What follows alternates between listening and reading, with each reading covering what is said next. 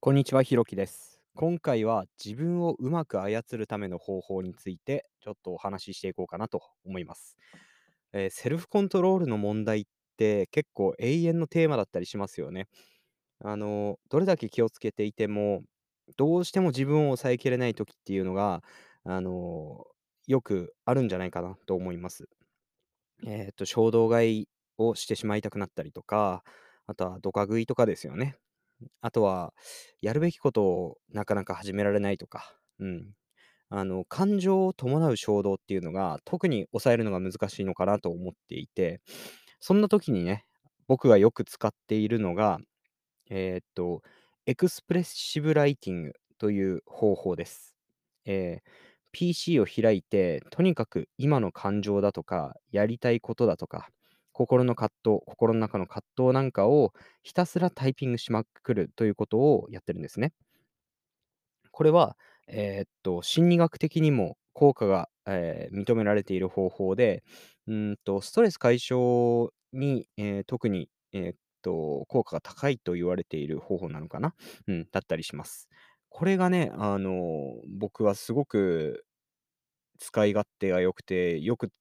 あの、お世話になっているテクニックですね。うん。あの、ストレス解消効果と言うんですが、意外とね、あの、いろんなところに応用が効くテクニックだと思っていて、うん、自分の思考や感情っていうのを言葉で表現することによって、あの、メタ認知がはかどると思うんですよね。あの、衝動を感じている時って、えーっと、これは何の本で読んだのかな。うんと、脳科学は人格を変えられるかっていう本があるんですけど、その中に書いてあったのは、うん、感情が、あの、反応している時っていうのは、扁桃体とか、あの、脳のより原始的な部位ですね。強力な、あの、脳の中でも優先度の高い脳の部位が働いてしまっている状態らしいんですね。で、えーっと、とある実験では、自分のその感じている感情だとかを、あの、言語化してあげることで、自分でいちいち口に出して説明すると、今こういう感情を感じていますみたいなことを口に出して説明することで、前頭前皮質っていう、あの、脳の、なんていうのかな、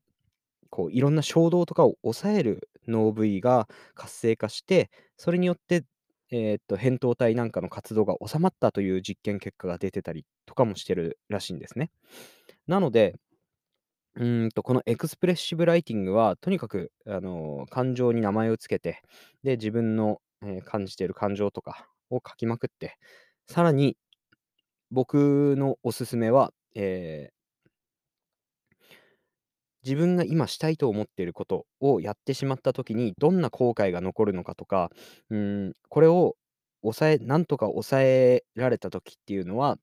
うんと、どんな気分になるだろうかとか、あとは、これをやりたいと、例えばドカ食いをしたいと思っているけど、代替案はないのかとか、もうちょっと軽い食事とか、もう少し健康的な食事で満足することはできないのかとか、そういうことをひたすら書きまくっていくんですね。で、そうしていくうちにあの、自然とね、うーんと、言語化してあげると、なんていうのかな、あ、意外と自分って今そんなに食べたいと思ってないのかも、ストレスが、あの、溜まってしまっていて、それのはけ口を探してるだけだったのかもみたいな気づきがあるんですね。そうなってくると、あの、強い衝動を感じてたことが結構嘘みたいになくなっていくっていう経験が結構多々あります。えー今日も実はですね、あのドカ食いをしたくなっていたんですね。すごくお腹が減っていて、なんか今日1日疲れてしまっていたので、うん、ラーメンでも食べて帰っちゃおうかなと思っていたところだったんですが、えーエクスプレッシブライティングをね、あの、スーパーの駐車場で、えー、本当に寸出のところでカップ麺を買ったりとかしてしまいそうだったんですが、えー、抑えてエクスプレッシブライティングをして、なんとか心を落ち着けて、しっかり家に帰ってから納豆と味噌汁だけ食べて、えー、っと、抑えることができました。なのでね、あの、皆さんももし、えー、抑えきれない衝動とかにやられて、長期的な計画だとか、えー、やるべきじゃないこととかをついやってしまうっていうことが頻発しているようであれば、エクスプレッシブライティングはすごくおすすめなテクニックです。ということで、えー、今回は自分を操る方法についてお話ししました。ありがとうございました。